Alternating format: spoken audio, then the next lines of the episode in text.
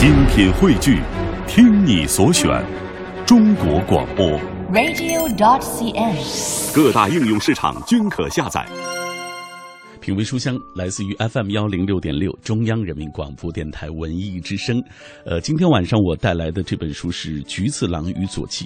其实每一次我带来的一本书啊，都是我精心挑选的，有出版社极力推荐的，也有一些名家朋友啊他们推荐给我的。那今天晚上的这本《菊次郎与左纪》，就是呃著名的编剧、书评人史航老师啊，有一天他来到电台做其他节目的嘉宾，我问他，我说最近您读了什么好书？他说有一本呃北野武的《菊次郎与佐纪》不错，所以我就特别请到了史航老师做客我的节目啊，跟大家一起来分享这本书《菊次郎与佐纪》。来，史航老师先跟电波那端的朋友打个招呼。大家好，我是史航。嗯，呃，今天我们介绍的这本书来自于北野武啊。北野武，很多朋友一提到这个名字，立刻想到他的黑帮片啊，嗯他电影当中的血腥啊，说他是有什么暴力美学啊等等，类似于这样的话，呃，好像和这本书的这个温情的这一面是完全不同的。给我们介绍一下北野武。北野武呢，我们知道他是一个电影演员和电影导演，嗯。但在这之前呢，他的赖以为生呢，他是一个电视里的综艺的艺人，嗯，而在上电视台之前呢，他是个日本叫烙语的相声演员，嗯。他的艺名叫彼得武，所以说呢，他自己的有。所以他自己有个传记呢，叫《浅草小子》。浅草是当时呢那边一个呃，就是大家有很多，就像咱们的天桥一样，嗯，他等于是个日本的天桥小子，嗯所以他自己对他来说，一切呢没有那么高深。他即使导了那么多伟大的电影，他依然没把自己当一个大师范儿。他觉得自己一直是混来混去的一个人。所以这本书呢，你说温情也可以，但他是一个嘴硬的男人写的温情的书。没错，嘴硬的男人写的温情的书，这是来自于呃史航老师对于这本书的评价啊。其实我看了这本书，真的是有笑有泪啊。这本书其实他说到自己的父母啊，说到关于他们的故事，你会看到在他眼中，他和他的母亲始终是处于对抗的这种状态。对啊，然后在他眼中的父亲呢，始终是一个酒鬼的形象。但是就是这样的父母。呃，现在让北野武想起来，内心充满了很多的感动和回忆啊。呃，来，石阳老师，您先给我们说一说这本书感动你，或者让你觉得一定要来推荐的，究竟是什么原因？这本书呢，是它前面有一个序言，是台湾作家也是编剧吴念真先生，呃，他推荐的。他跟我有一个共同的感动点，就是他回忆到父母中间，他着重写了一句话，就说本文纯属虚构。这要是北野武的电影写这么一句，我们觉得很正常。电影当然纯属虚构，但回忆自己爸爸妈妈的书，为什么要写这句话呢？这就是我说的嘴硬。他不承认所有的感动，他会列在这里，但他觉得你就当我是瞎说吧。嗯就比咱们是，我觉得这一点特别重要。咱们往往是有三分情，宁可说成七分情。没错最后大家发现之后不信任你之后，连二分情都不认。但是呢，北野武是有九分情，也要只说五分情。他这个嘴硬不承认，反而让我们作为读者有特别的信任感，知道他绝无呃撒狗血啊、打鸡血那种煽情。嗯，他的任何一点儿让我们感动的东西，都是他犹豫再三才硬着头皮写在纸上。嗯，这本书它其实看上去是很目录是很很简单的啊，就包括了几个部分。刚才你介绍了推荐序是吴念真编剧啊，呃，他写的这样一个推荐序。那除此之外就是左纪啊，菊次郎、北野左纪女士过世、北野家的人啊，就这四个部分。对嗯他这本书啊，菊次郎是他父亲的名字，左纪是他母亲的名字。但是我要先从他父亲说起，虽然书是从母亲写起的，为什么呢？北野武有个非常有名的电影叫《菊次郎的夏天》，没错，讲一个小男孩要去找他妈妈嗯正南。但是这个电影当时看完之后，突然我觉得，哎，我一直以为是这个小男孩的夏天，我想不对呀、男孩叫正南，那怎么菊菊次郎是北野武演那个对。游手好闲的叔叔啊？嗯，所以表面你送一个小孩子去找他的妈妈，像小蝌蚪找妈妈一样，嗯。结果发现不是小孩子夏天暑假，是这个百无聊赖的叔叔的夏天。所以这叔叔像孩子一样，他喜欢这个夏天。嗯所以我就对菊次郎名字特别有印象，就北舞演这角色，原来知道他演的是自己的父亲，在他心目中自己的父亲是个特别拘谨的男人，但又喝醉的时候很撒泼，嗯所以他就想演一个让我的爸爸在电影里现在是个放松的，而且有快乐夏天可以度过的这么一个男人。嗯，菊次郎的夏天，我下午的时候完，呃，还真是上网去搜了搜这部电影，看到北野武演的那个菊次郎，他有一点痞里痞气的感觉，而且木木呆呆的，木木呆呆的感觉啊。所以你看，刚开始的时候，他的妻子就对他对另外几个孩子说：“别像他一样，以后长大。”啊，对。所以你就看到，其实他在家里的那个位置。其实，在真正北武的家庭中，爸爸也是一个被挤到墙边的位置，因为妈妈气场太强。嗯，爸爸是个油漆匠，所以就北武和他的哥哥呀，他们就是日本有种叫晴天娃娃，盼天晴就摔一个娃娃布娃娃嘛。他们做叫下雨娃娃，他们特别希望下雨，为什么？下雨爸爸就不用出门做工了。嗯，他们可不是心疼爸爸，嫌怕爸爸累着，是觉得爸爸出去刷油漆被别人看到很丢人，同学会开他玩笑，所以他们非常不懂事儿，宁可爸爸挣不着钱做不着工，也不要爸爸给他们带来耻辱和玩笑。嗯，所以就说爸爸当时就是这么一个气场，而且呢，他写到爸爸喝酒的那个样子，说爸爸的背影传递给我的都是愚蠢，嗯，就不是咱们咱们的背影，爸爸都是慈爱嘛，他就直率说，我爸爸就是愚蠢，嗯，尤其他还写到一段，就是他的爸爸喝醉了以后去学校，嗯，去参加家长会啊，呃，回答问题，然后他他觉得特别丢脸的那个过程。不仅这个丢脸，他爸爸那个半夜回家呢，那个见狗都踢，还被狗给咬着了，很疼痛。然后呢，他爸爸呢，那个面对儿媳妇和人家亲家的时候乱说话，最后在自己儿子的婚礼上，当着儿媳妇自己脱了光脱光膀子，后来都整个脱光了跳舞。嗯，你想这个一个老公公就是一个非常奇怪的，但北野武最后他回忆就说，好像我有菊次郎的血统，嗯，这是让我感到庆幸的事情。就是这种没心没肺。嗯，好，呃，说到这个菊次郎啊，北野武写到这段，他写到他老爸说，老爸没喝酒的时候是一个胆小怯懦的人，我常看到他那样。冬天时，我们家附近大伙儿常常聚在一起烤火取暖，就在屋宅之间的空地上搜集枯草，烧起火堆，街坊自动的靠拢过来，闲话家常。老爸也特别喜欢烤火。有一次，他看到有人烤火，立刻飞奔过来，气喘吁吁的跟母亲要地瓜，然后抱着一堆的地瓜他跑回到火堆旁。他避开别人的视线，悄悄地把地瓜埋进了火堆，然后回家等着地瓜烤熟。这期间，他不停地看钟，可是任凭他在，呃，四十分钟之后啊，任凭老爸在火堆中翻找半天，也没有看到期待中的烤地瓜。他把枯叶都翻了一遍，还是没看到。狐疑地打量四周，只见附近的农夫正一边呼气，一边津津有味地啃着地瓜。老爸盯着看了一会儿，结果什么也没说，直接就回家了，没说那是我的地瓜。一会儿到家，却又气得直跺脚，说那个老家伙竟敢吃我的地瓜。北野武说了，即使对幼小的我而言，那是那也是一件很丢脸的事情。对，所以这个老爸呢，他好像是又没有存在感，而且又窝囊，而且他说爸爸带回家的礼物，总共就是当我们的爸爸这一回这辈子，嗯，带回家礼物什么呢？只有打游戏的时候赠品的巧克力，嗯，这是爸爸是从来不会花钱给孩子买礼物的，是，嗯，而且爸爸呢好爸爸是好饮用格言，不求甚解，嗯，回来煞有介事跟妈妈说。一个人一出门就有七个小人在等他，嗯，其实是七个人在等，说你会等到你的友人呐、敌人呐、长辈亲属，嗯。就他说七个小人、小矮人的意思，就他妈妈急的说：“你以为你是迪士尼吗？也是白雪公主，外面七个小矮人在等你。” 所以你看，呃，这样一个爸爸，但是最终北野武很承认，爸爸其实已经在他的心里留下了非常深刻的印记。对，当然妈妈的气场更强。嗯，妈妈是一个什么样的妈妈呢？非常有趣儿。妈妈就是一开始带他去那个那个买东西，他很高兴。哎呀，给我买上一代的书店，他就傻了。买书啊，对，我想北野武如果来今天来上你这个节目，他肯定很痛苦，因为他是从来对书不感兴趣，但他为什么还得写书呢？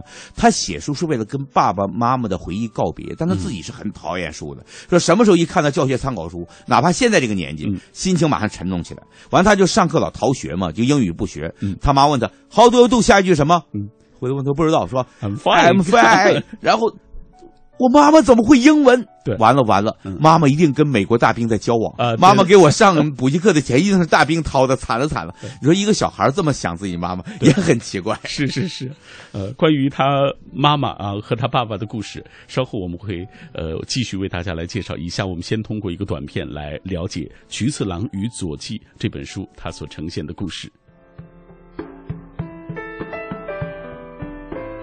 今晚分享日本著名导演北野武作品《菊次郎与佐纪》，讲述他的别样成长。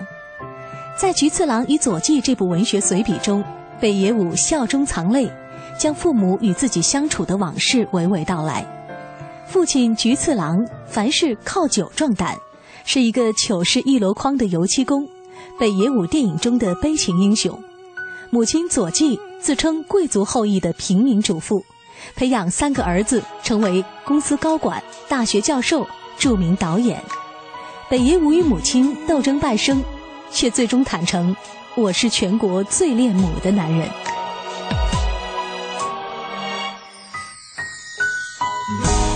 今天在节目进行的过程当中，很多朋友也在通过微博、微信的方式，呃，来跟我们一起分享他们听到这本书啊一些感受。尤其是大家也说到自己和父母的关系，有朋友也说到了在成长的过程当中也曾嫌父母唠叨啊，尤其嫌母亲想摆脱他的这个掌控，有时候也曾经看不起父亲啊，觉得和他整天也说不上几句话。这是我们在成长的过程当中的一种情况，就是从一开始的对立叛逆，到后来慢慢的理解，并且读懂了。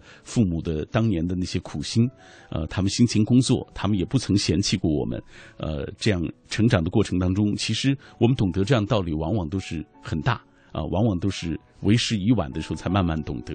对，所以我刚才想起了，呃，朋友张楚的当年的一首歌《姐姐》，嗯，说我的爹他总在喝酒，是个混球。在就是在死之前，他学会了伤心，不再动拳头。对，他坐在楼梯上面，已经苍老，已不是对手。所以，当父母不是对手的时候，才是儿子长大的时候。但代价是父母变老。嗯，其实妈妈一开始的时候就是很霸道，但北野武终于受不了了，想搬出去住，趁妈妈不注意，找了个大货车把东西往出运，迎面碰上妈妈，说：“你干嘛？我要搬出去啊！”然后妈妈骂了几句，让他出去了。但妈妈看着货车的眼神是茫然的，站了很久。嗯，这个好像儿子是赢了，但他出去租房子付不出房租，每次钻窗户。直到一天，那个房东坐他面前说：“你以为我会忍你这么久吗？”对，从第一个月，你妈妈就在付钱，说：“我这笨蛋儿子肯定会欠你房租的。”我把钱放在这儿，就这一点，你就发现你永远没有离开他们的照顾。对。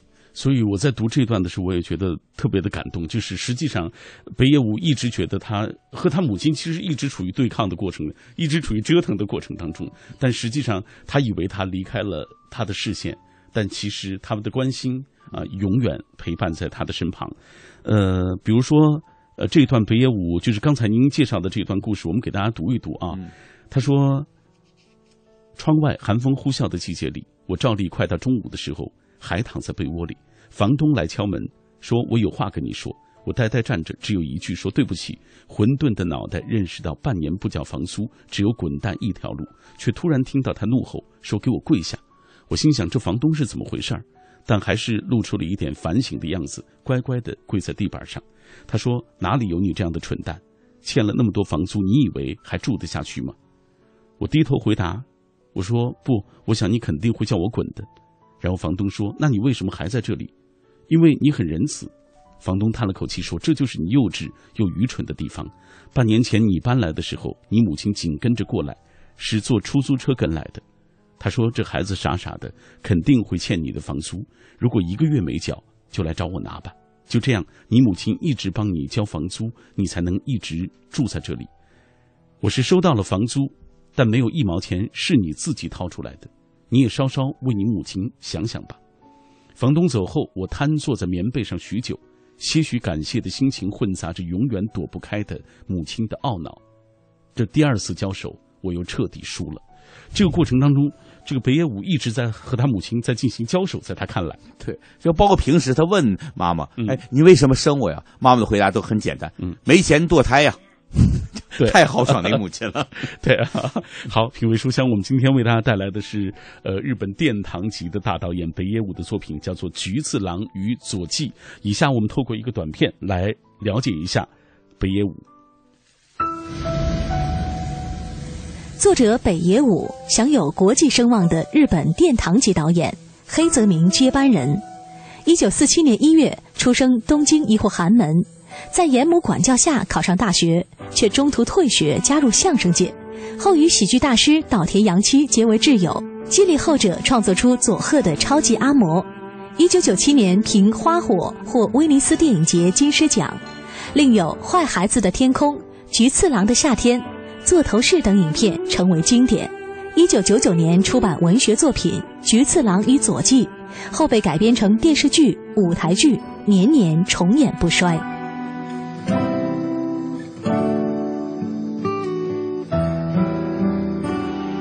透过这个短片，我们进一步了解了北野武先生。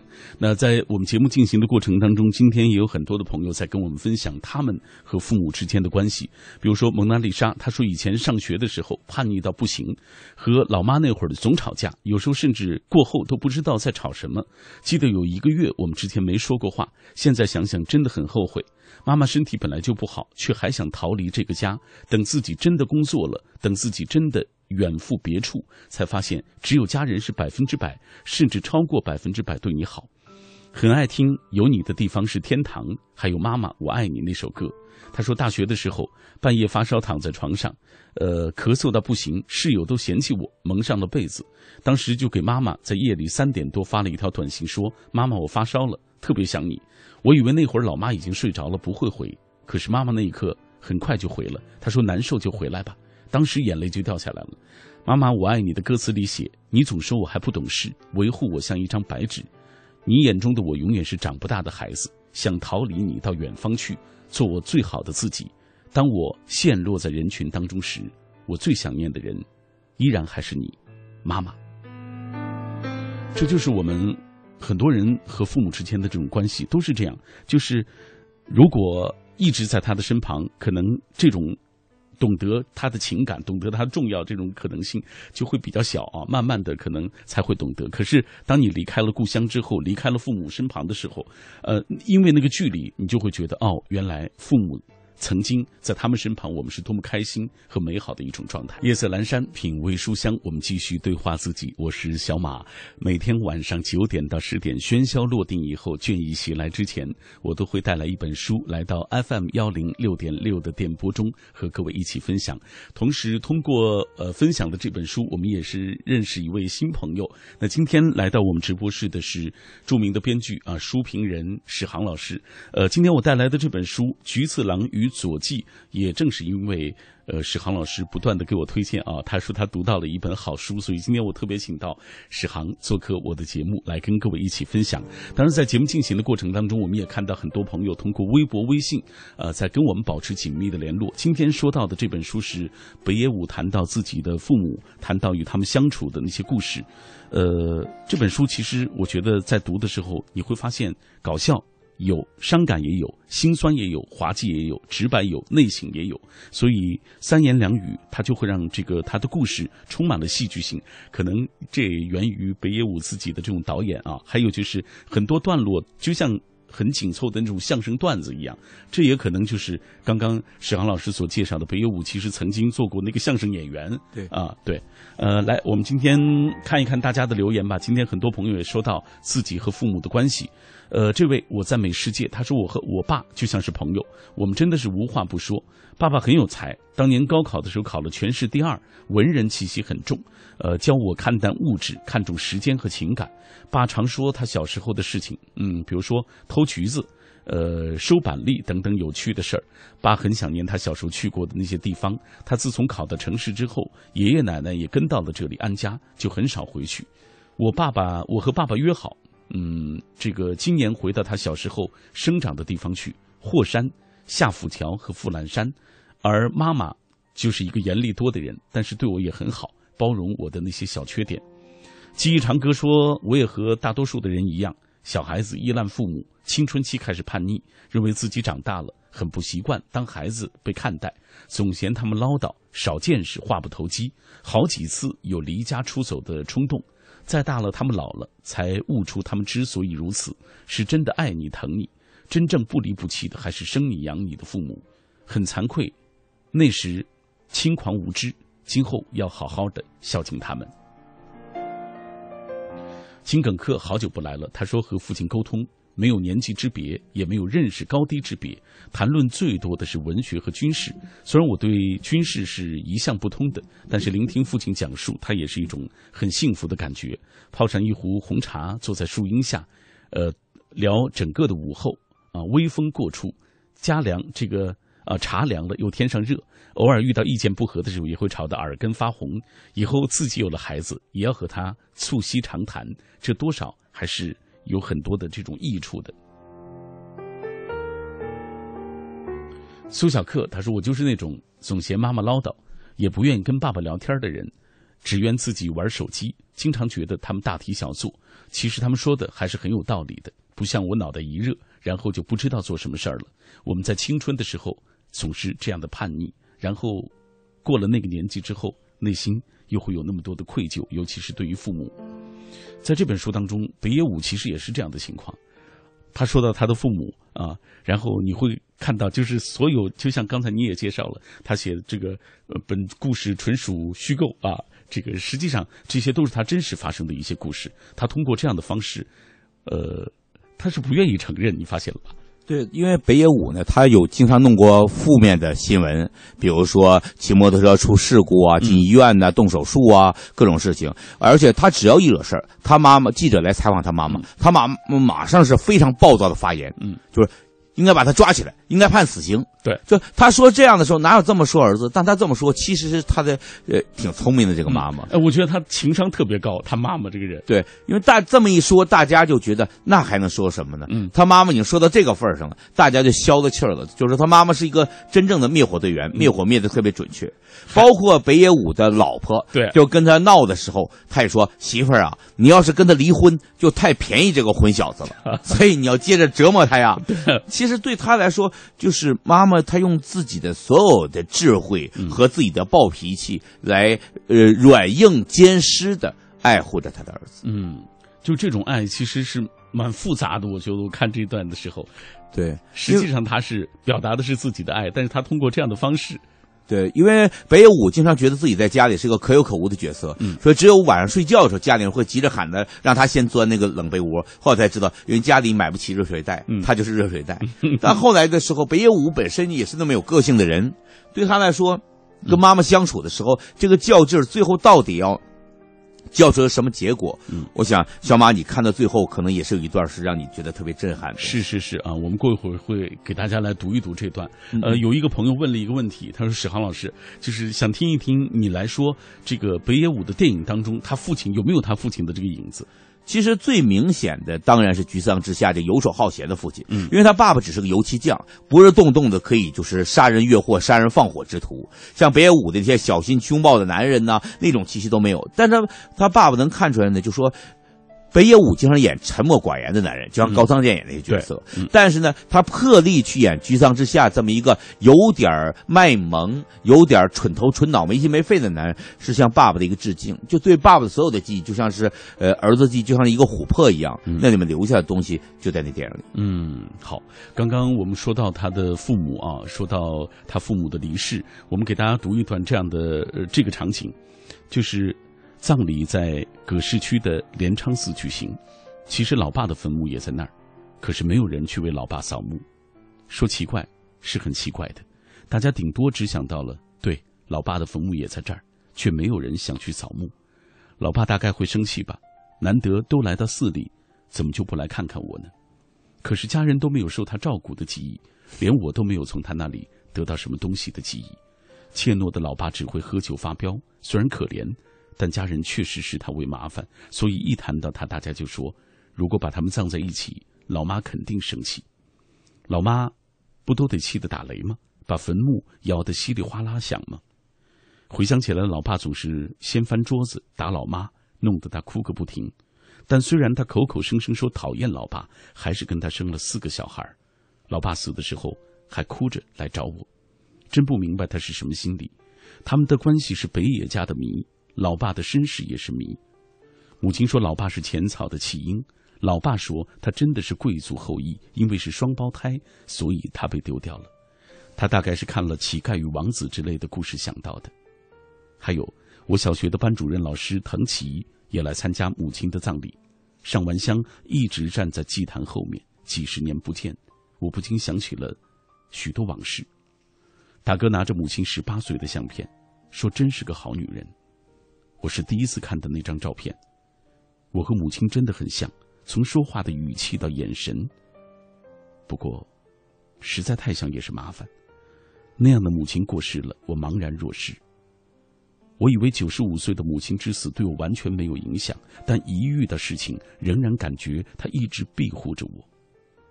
我做了坏事，只要母亲出来说几句话，整个社会就不由得原谅我。比如。发生 Friday 周刊事件的时候，母亲骂我：“你去死吧！”摩托车事故时，他也说：“你有保时捷吧？干啥骑那种自行车似的小玩意儿？”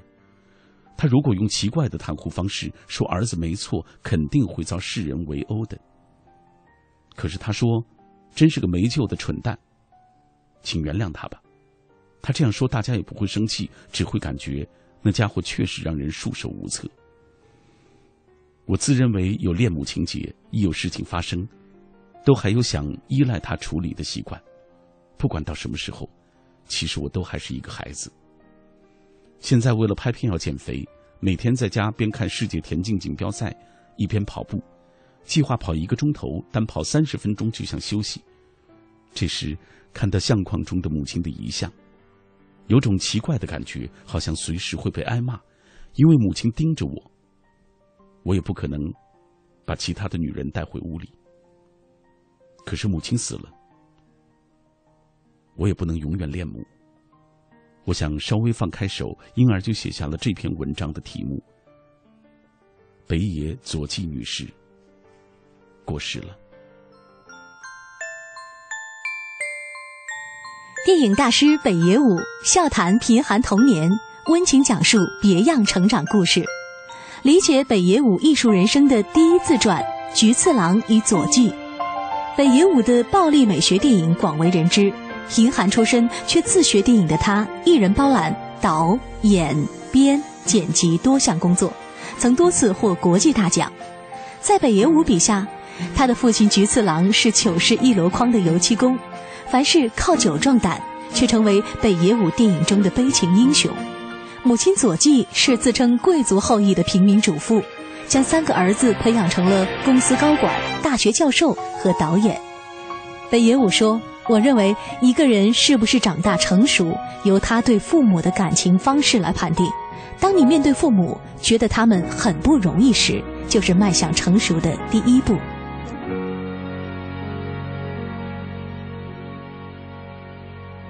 好，品味书香，我们接下来继续和各位一起来分享这本书《菊次郎与佐纪》。今天在节目进行的过程当中，很多朋友也在说到他们听到这期节目的种种的感受。比如说，呃，我们来看看这位朋友的留言。他说：“菊次郎与佐纪，读者不仅看到的是北野武与父母的陈年旧事，或者快乐，或者感伤，不经意间也会想到自己的父母和他们一同走过的那些流年岁影，心中也会感慨万千。养育自己的艰辛，快乐时的笑容，还有生气时的怒意，伤心时心碎的泪光等等。”的确，与父母的真情实感是不分地域、民族，是我们共同拥有的这部分的内容。所以我看到北野武在这个写到序的时候啊，他自己写给中国读者的话的时候就说：“其实，呃，如果你看到这样的故事，想起了你你自己的父母，那我想我的这个所谓我的这个用意也就到了。”他说：“你一定会想到一些什么，这就够了。”就其实这种情感它是相通的，对。我看到北野武的他第三篇文章是在讲葬礼，母亲的葬礼很有意思。他说一开始他看着妈妈妈的遗体，他说的话是很不像话的话。嗯，他说像埃及法老的面容啊，戴着面具的样子。然后他接着他说。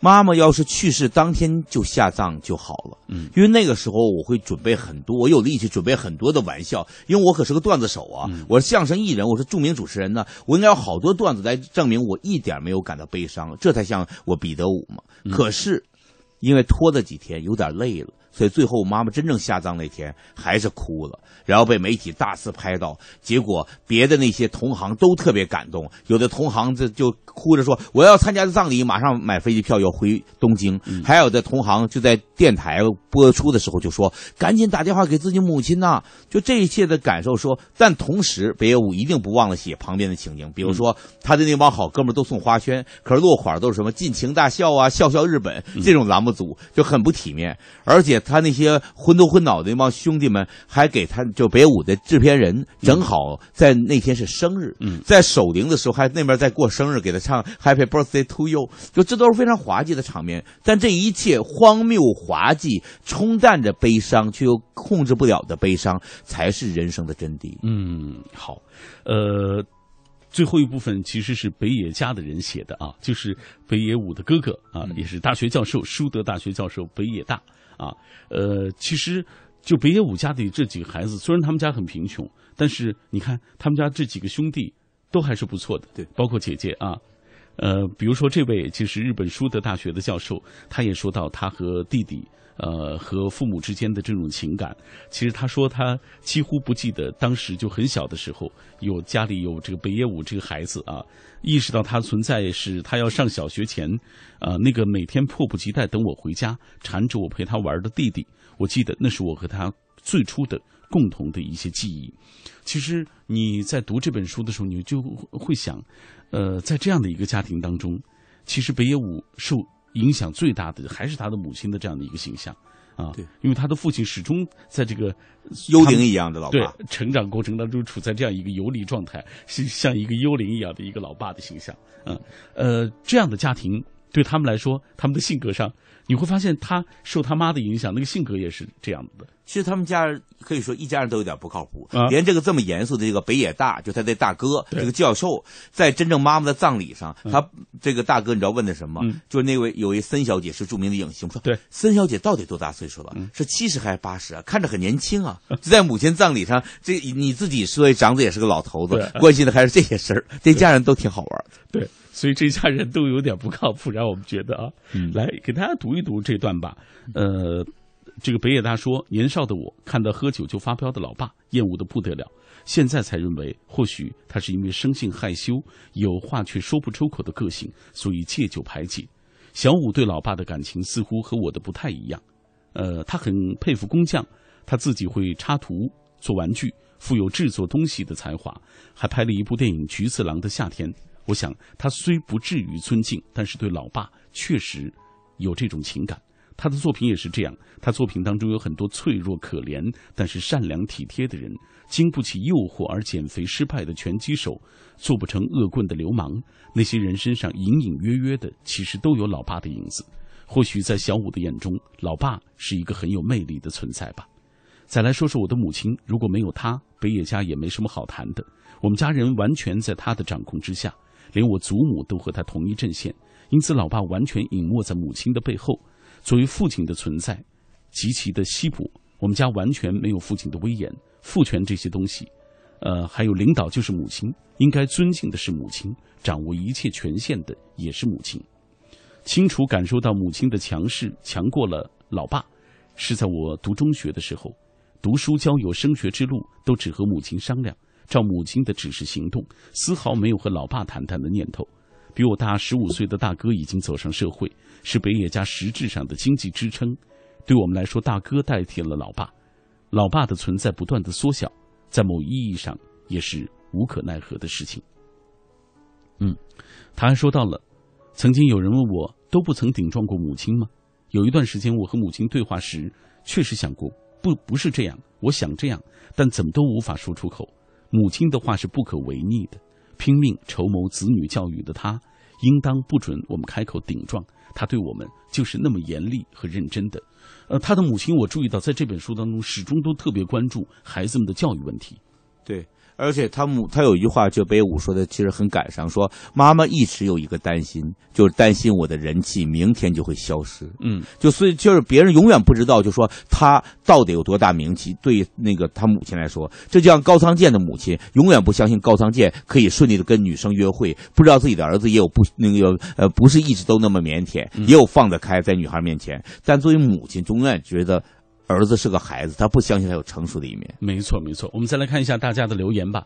比如说这一段，我是飞鱼，他说刚才母亲，呃，还给我打了一个电话，说我一个人不要那么懒，不煮饭，说不要吃那么多的泡面，吃多泡面不好，说一个人在外面要吃点好的。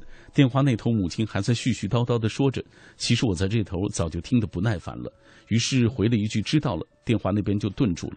我知道又一次伤到他，每一次都想对他好一点，再好一点。却每一次都不小心又伤害了他，我自己也觉得这是一种无奈。嗯，随着慢慢的成熟，呃，有一些东西他终究会懂得的。下面这位他说：“菊次郎与佐纪，读者看到了北野武的硬汉，呃，重亲情，不仅有北野武与父母的陈年旧事暖意流动，呃，不经意间也会想到自己与父母啊，我们和自己父母一起走过的那些岁月，那些流逝的岁月当中有很多难忘的记忆。”潇湘盒子他说：“父母之爱。”最深重也最无私，只是表达和呈现的方式不同。我妈待我特别像待客人一样，总是客气又小心翼翼，偶尔会乱想到底是不是她亲生孩子。后来妹妹说，妈妈对她讲过，呃，我是妈妈最想讨好带大的孩子，最想好好带大的孩子，却带的最不好，她觉得很亏欠我，所以要加倍的对我好，加倍难免会显得很客气。爱他们，就要努力的为他们回报。品味书香，我们今天带来的这本书是《菊次郎与佐纪》，其实是薄薄的一个小册子啊，呃，几十页啊，这样的一个呃几一百多页吧，最多是这样啊，大概是呃，但是你打开这本书的时候，你会看到很多非常动人的一些场景。尽管菊次郎，呃，尽管北野武他的这个写作的手法其实是呃，你看上去是一个很有一点无厘头的那种感觉，但实际上他所承载的情感。却是非常浓烈的。继续透过一个短片来了解它。今晚分享日本著名导演北野武作品《菊次郎与佐纪》，讲述他的别样成长。在《菊次郎与佐纪》这部文学随笔中，北野武笑中藏泪，将父母与自己相处的往事娓娓道来。父亲菊次郎凡事靠酒壮胆，是一个糗事一箩筐的油漆工。北野武电影中的悲情英雄，母亲佐纪自称贵族后裔的平民主妇，培养三个儿子成为公司高管、大学教授、著名导演。北野武与母亲斗争半生，却最终坦诚：“我是全国最恋母的男人。”在这本书当中，其实还有很多非常温暖的一些场景啊，让人难以忘怀。对，而且有点悬念。嗯，就比如说北野武后来发现妈妈老管他要钱，一次他都开始怀疑妈妈到底是爱了赌博还是什么事情，但每次要多少都给，直到妈妈去世的时候，他才发现妈妈。留给他的不仅是遗书，还有一千万日元的存折。嗯，因为他永远担心孩子会把钱全花光，他只用这种方式。你觉得我是个爱钱的老妈都可以，最后我是要留给你。所以我看到这的时候确实很感动。我又想起了刚才小马你读到的父亲的那个那个安葬的寺庙呢，是东京葛饰。嗯，对，有个著名的人物银次郎。嗯，我是车银次郎，东京葛饰柴右人士。哦，银次郎。和北野武是同乡，一个虚构的人物跟一个真实人物，这就是我们心目中的日本人，连同他们的同胞高仓健一样，有的沉默寡言，有的呃荒唐滑稽，但他们那份爱都是那么的让我们感到离我们很近，一点隔阂都没有。嗯，好，今天我们为大家介绍的这本书是《菊次郎与佐纪》，呃，忘了是谁说过。种族、国家和父母是人无法预先选择的那那部分，歌颂他们不难，抱怨他们更是容易。一旦可以毫不隐晦地说出他们过往的一切，以及包容、接受他们所曾经带给你的种种不悦或磨难的时候，方才意味着你已经是一个成熟的、有自信的，而且可能为他们带来荣耀与骄傲的人。北野武在这点上做到了，我想我们。都应该努力的要做到这一点。今天很感谢史航老师做客我的节目，跟大家一起来分享这本书《菊次郎与佐纪》。谢谢史航老师，谢谢。哎，也感谢听众朋友收听我们今天节目。如果这一期节目能让你思考一下自己和父母之间的关系啊，我想就是这本书最大的价值所在了。感谢各位。